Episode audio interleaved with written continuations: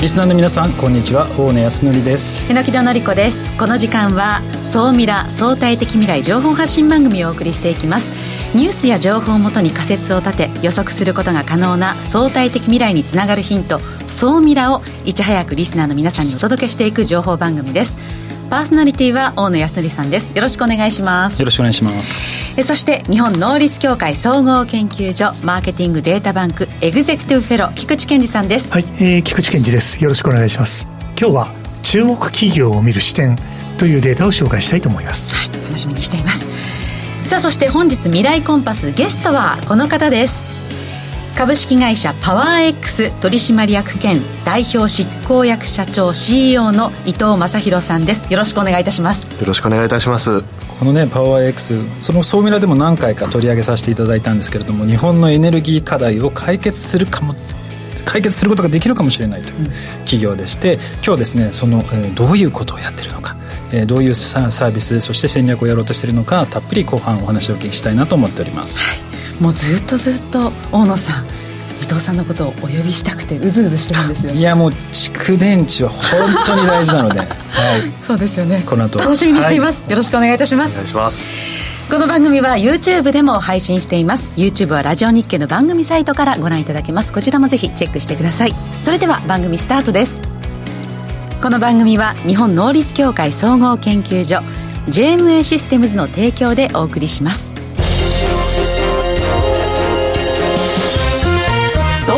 トレンド。総ミラートレンド。このコーナーはビジネスの最新ニュースを大野さんがピックアップそして解説していくコーナーです。よろしくお願いします。はいよろしくお願いします、えー、今週のトレンドですけれどもえー、三菱重工のエンジニアリングですね。小型の CO2 回収装置というものをですね本格的に稼働し始めましたと。これ何かというとですね、はい、発電所からまあ CO2 っていうのが排出されるんですけれどもこれを回収してですねその CO2 を。そのコンテナ型のこの施設にそれ回収してそれをさらにその、えー、トマトとかいちごとかの農業ハウスにまあ利用するということで、まあ、発電して CO2 回収して農業につなげるっていうこの循環型サイクルというもので今注目を集めているものですと。で実は言うとこれあの三菱重工だけではなくてですね実は今いろんな企業さんが参加を、えしておりましてトヨタの子会社も、え参入をしておりますと。これはあの排ガス技術を、まあ、活用してですねトヨタの部品をの大手の双葉産業という会社があるんですけれども、排ガスのですね浄化技術っていうのも使ってですね、えー、この二酸化炭素っていうのを吸収しそれをハウス栽培にこう使っていくと。で今まではこのハウス栽培で CO2 っていうのは必要だったんですけど灯油を燃やしてた灯油を燃やして、えー、その CO2 っていうのを作ってたんですけれども、まあ、今回からはその回収した CO2 をまあ再利用できるということで、まあ、自動車で使ったそのマフラーとか熱交換の技術を利用して、まあ、こういったものっていうのを今やり始めてると。実は言うとですねこれ、えー、CCU とか CCUS っていうんですね。これもぜひちょっと皆さんですね覚えていただきたいなと思ってるんですけれどもこれからのですね、えー、ビジネスにおいてすごく重要なキーワードになってます。この CCU というのはですね二酸化炭素回収貯蔵貯留。で CCUS は回収して有効利用するというような考え方ですと。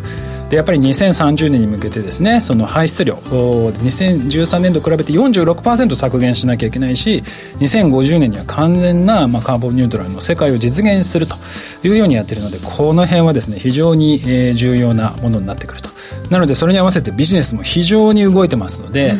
総未来のお聞きの皆さんもですねぜひあの CCU、CCUS というですねキーワードに注目していただいてニュースをぜひご覧いただければなと思います。さあそして今週の世界初の日本のニュース。はい、えー、今週はですね GPS のない建物でロボット同士が、まあ、連携をして位置情報を正確に把握できるというですねサービスが、まあ、世界で初めて、えー、日本が、えー、リリースをしたと。広島工業大学が、はい、まあ、リリースをしてですね。でロボット同士がですねその GPS って建物の中だとわからないので電波が入ってこないので、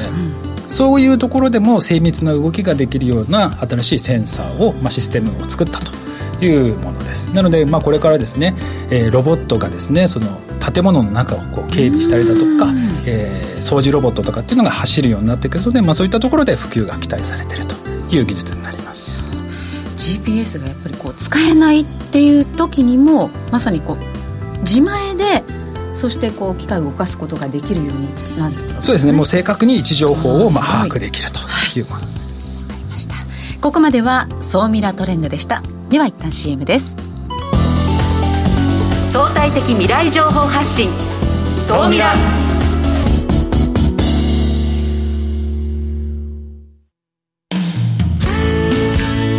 組織の未来創造のために今最も重要なテーマの一つが事業開発です。その事業開発を支援すべくスペックホルダーと日本能率協会総合研究所あつらいの3社が新サービスをスタートしました。まずは総ミラウェブサイトから「モンジュ MONJU プロジェクト」のバナーをクリック。専用サイトからご相談ください。総ミラ総研教えて菊池所長。最新データから未来がわかる。総ミラ総研教えて菊池所長のコーナーです。よろしくお願いします。はい今日もよろしくお願いします。はいでは早速ご紹介していこうと思います。今日はですねいやこのデータはいつ見ても注目企業が目白押しだなと思っているですねランキングデータを紹介したいと思います。はいで今回のデータなんですけども2022年、まあ早いもので、もうですね、えー、7月も後半ですけども、この1月から6月で、累計40億円以上の企業が18社ありました。はい。期待の会社ばかりです。えー、これは一体何を示しているのか。はい。ということで、もう早速今日は答えを言ってしまおうということです。はい。このデータはですね、まあ、あのー、そう見られても何回か取り上げたことがあるんですけども、フォースタートアップスさんが毎月公開している国内スタートアップ資金調達金額ランキング、うん、これの7月の中盤に発表になった、つまり2022年の上半期ですね、はい、1月から6月までの6か月間、どの会社が投資家から資金をいっぱい集めたかと、そういうランキングで40億円以上集めてる会社というのがそうなんです。18社ありましたと。えー、これ面白いランキングですね。いや、これはですね。どこにお金が集まってるかってことですよね。そうなんです。あの、どこにお金が集まってるか、どのビジネスに集まってるか、はい、そして誰が投資をしてるかと。はい、その視点でこのデータを眺めておくと、ああ、これからこういうビジネスが生まれる。うん、逆にこのビジネスが何かのビジネスに代替されちゃうねというようなことを考える上で、先行指標の一つとして私は毎月必ず見るようにしているということでですね、まあ、参考までにさっとご紹介すると、今年の1月から6月の6か月間、半年間というのは、1位がリーガルフォース。これは短期間でですね、ソフトバンクビジョンファンドがリードを取って、ゴールドマン・サックス、あとはセコイア・チャイナもお金を入れてる。これがなかなかのポイントだなと。このリーガルフォースというのは AI を使った契約書のレビューの支援をするサービスで、企業やの法務部や法律事務所でいろんなところで使われるようになっていると。相当有望だと思われてるんですね。137億円。そして、山形のスパイバー。この会社は人工の雲の糸を作る。バイオ素材で有名な会社です。うん、で、他にもソフトバンクロボティクスグループですね。えー、とうとうですね、そうそうたる18社の方々の顔ぶれがずらっと並んでます。そしてですね、まあ、ちょうど YouTube をご覧の皆さんは次のページになるんですけども、私は実は何と言っても、エネルギー系の会社に熱視線、多いですよね、エネルギーそうなんです結構ランキングに入ってるんですね、エネルギー系。しかも、おそらく、エネルギー系の会社がこのランキングの中で上位を賑わすようになっていく。そんな未来予測があります。そして、なんといっても注目は15位でございます。はい。パワー X。伊藤さんの会社。伊藤さんの会社。ランキング。見事ですよね。入ってますね。はい。あの半年間でですねあのご創業されて1年ぐらいで、もうこれだけの金額を集められてで7月の初めには J パワーさんの出資もリリースをされておられると。いやこの短い期間でですね、垂直的に立ち上げて、いや、本当に素晴らしいなと思いながらですね、事前の打ち合わせでもお話を伺っていたので、まあ、ちょっとそのあたりも含めてですね、この後、まあ、未来コンパスのコーナーでしっかりとお話ができるといいかなというふうに思ってます。改めて温野さんどうです？本当にエネルギー系がこの上位のランキングに入ってるじゃないですか、はい、クリーンエネジーコネクト。これは再生可能エネルギー。シェアリングエネルギー。太陽光発電システムの所有サービス、うん、シェア電気とかですね。そうですね。パワー X 自然電力、うん、ね、で菊池さん、このランキングがもっともっと上の方にエネルギー系が、エネルギー系の会社がいくんじゃないぐぐっと上がってくるというふうに予想されてらっしゃる。予想してますし、期待もしてる。もっと来るんじゃないかなと思ってますよね。あのこれ勝手の私の予測なんですけどやっぱり国も、まあ、そこに対してあのものすごく今エネルギー関係に力を入れてますし、はい、確か150兆円この、えー、10年ぐらいで、まあ、投資を、うんしていくというような発表もありますので、はい、おそらくこういったものに取り組む企業さんというのはどんどん増えてきて、うん、この1位、まあ、上位を独占するみたいな、まあ、おそらく多分パワー X が筆頭になっていくのかなという気がしてはいるんですが、伊藤さん、このランキング、どのようにこう眺めて今いらっしゃいます？いやすごくあの面白いですよね、この半年間って特にあの、あのウクライナとロシアの戦争もあったりして、あの市場もグロース株の市場がすごく下がっちゃったりする中、うん、私も資金調達をしておりましたので、やっぱりこうなかなかあの厳選される時期なのかもしれないですね。あのはい、そうか、えー、今お金がなかなか動きづらい中でも集まっている、まあ、そうですよね。あの今エネルギーってあんまりこう普段って日常的にあったので皆さん気にされてなかったんですけどやっぱウクライナの問題で考え方が一気に変わった気がするんですよね。生命線ですからね。うんまあ、計画停電するんじゃないかみたいなものが定期的にこうニュースで流れるようになってきてるので、かなりあの時代がちょっと変わってきてる。そういう意味ではすごくタイミングが良くて良かったのかなっていう気は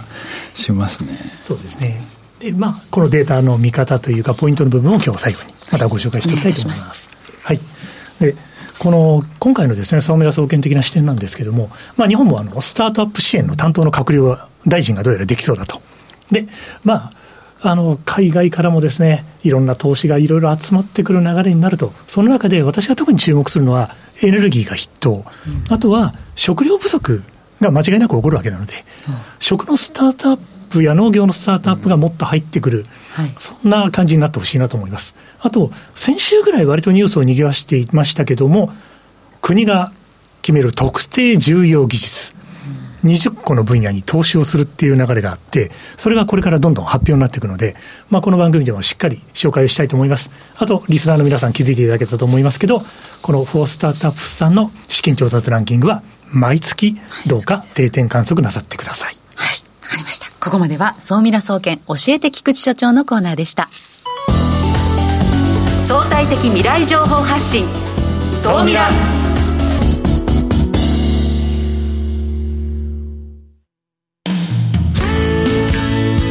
組織の未来創造のために今最も重要なテーマの一つが事業開発です。その事業開発を支援すべくスペックホルダーと日本能率協会総合研究所あつらいの3社が新サービスをスタートしました。まずは総ミラウェブサイトから「モンジュ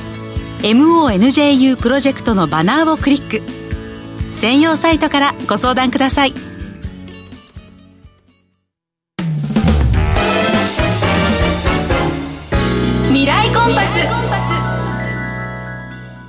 未来コンパス。このコーナーは、未来への羅針盤コンパスを手にすべく、魅力あるゲストをお招きして最先端情報をお聞きしていくトークコーナーです。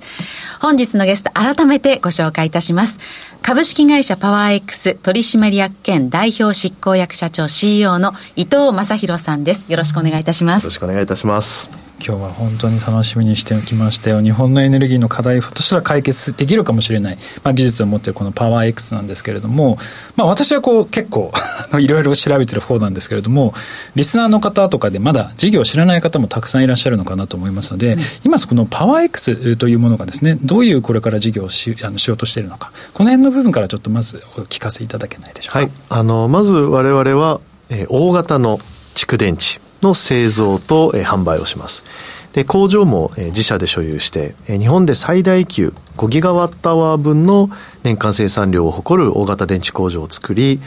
低地用電池ですねこれはもう、えー、産業用とか低地用なんで発電所の隣に置いたり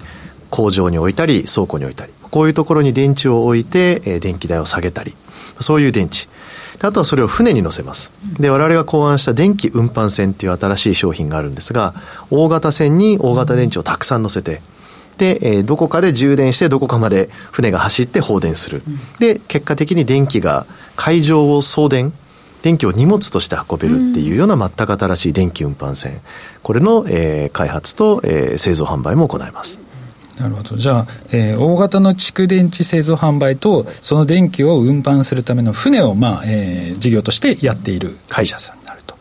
い、ちなみにその蓄電池のは、えー、5キロアットアワー。5ギガワット？5, ギガ。ワットアワー分年間生産できます、うん、これってこう分かりやすく言うとどどれくらいになるんですか？そうですね。あのえーかなりの量でございます。今日本であの一番こう大きな電池工場でも0.1とか0.2ギガなんです年間生産量が。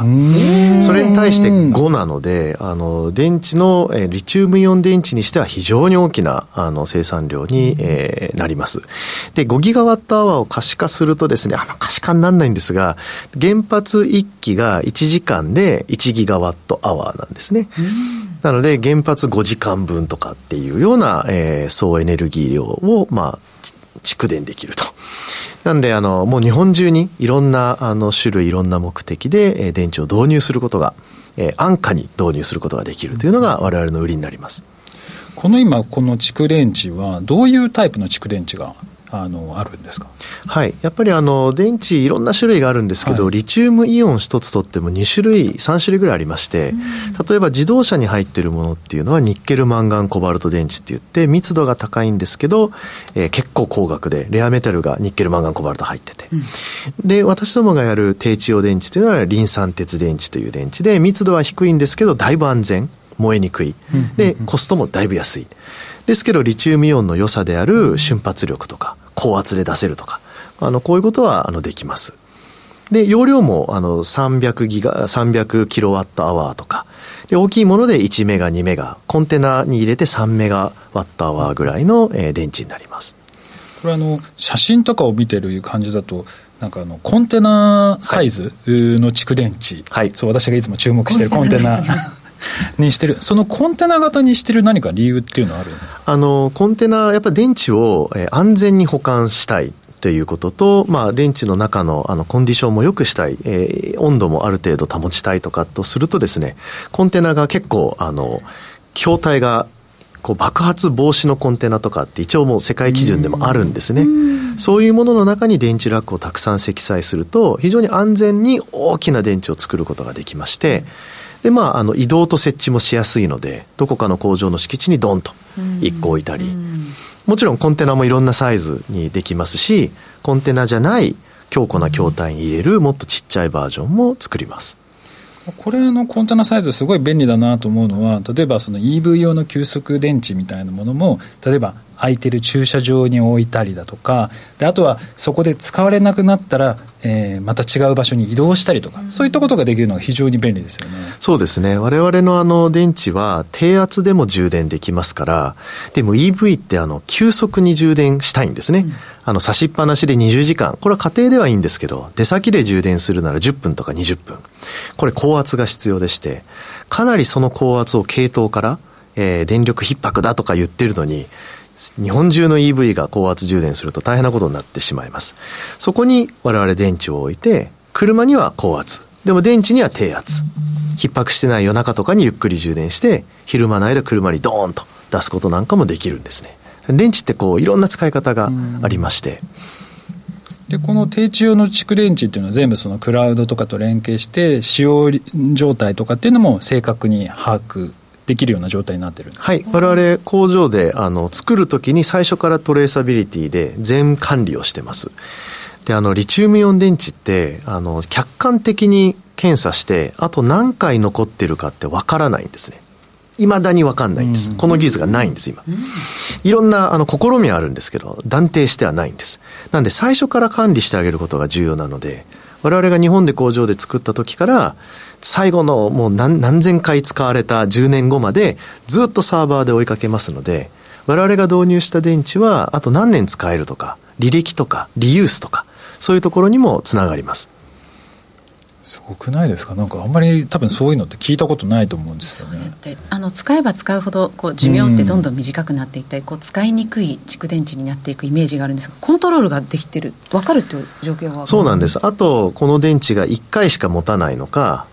10年持つのか分かんないんですよ、はいうん、なので最初からメーカーが管理しなきゃいけなくて、えー、まさにそれが IoT ですね、はい、なので我々の電池は全部ネットワークで国内のサーバーで国内で国内でちゃんと管理して安全に管理しておくので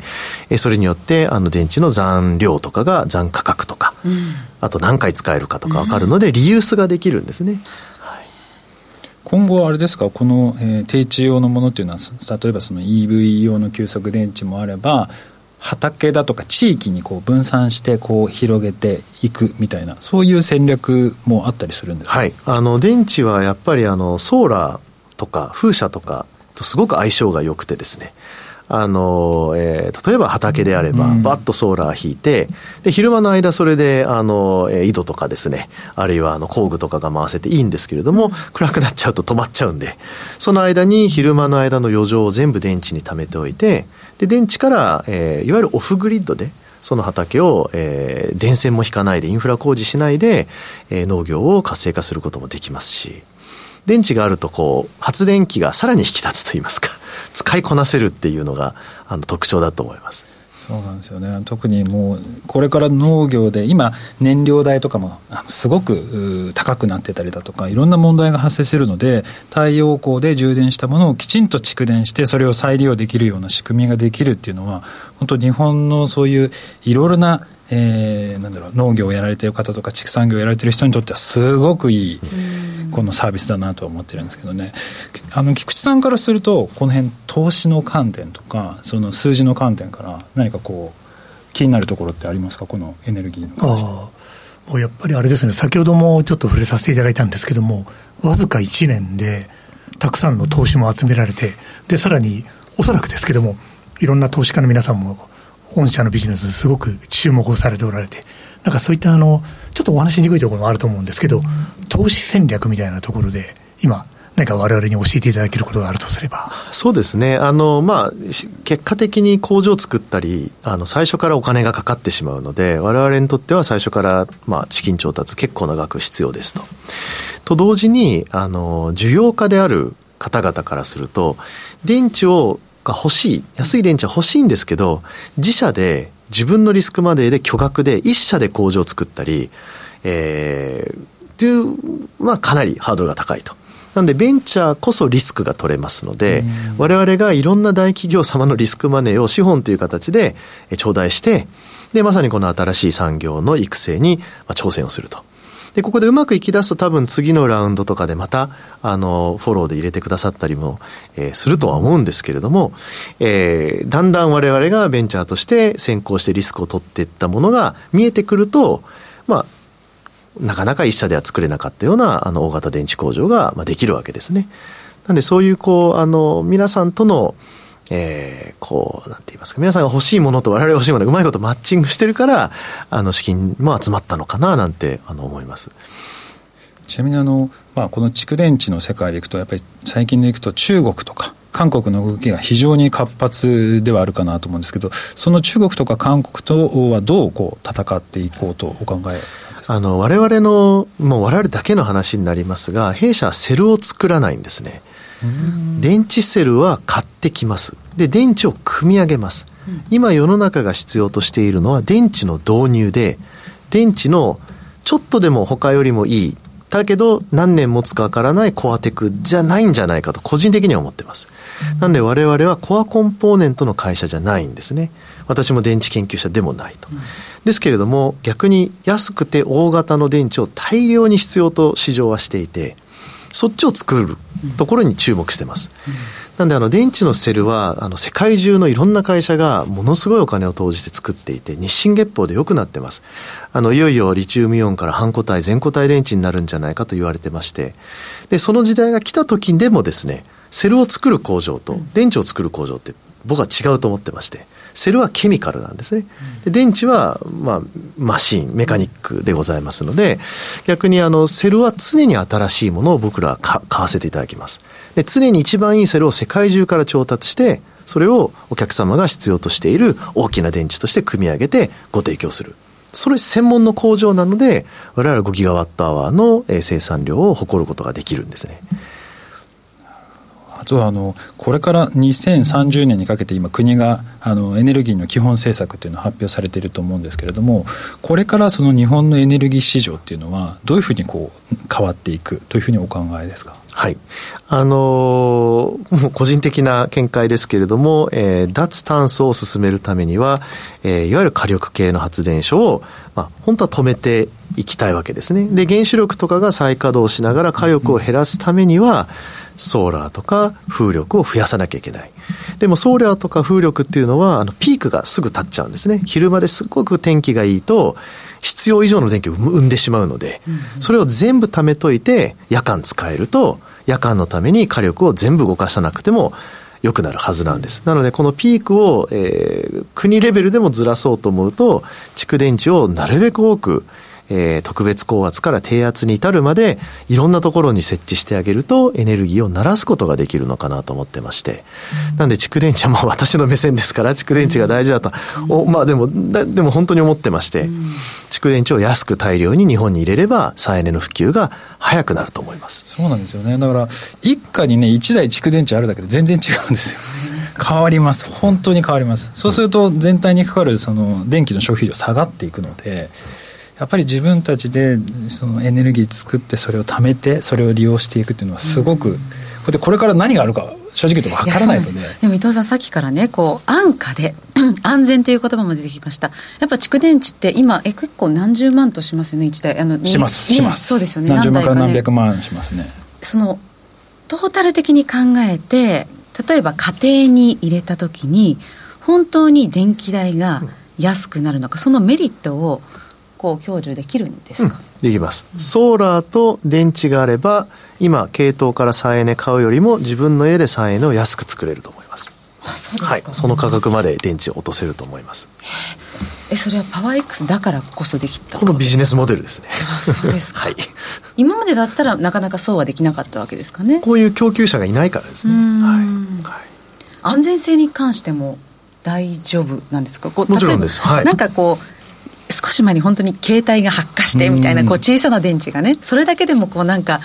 こうなんか本当に安全かどうかってわからないところがあってこう大きなものを家庭の横に置くまた工場を動かすことができるようなあの電池を、えー、蓄電しておくっていうものが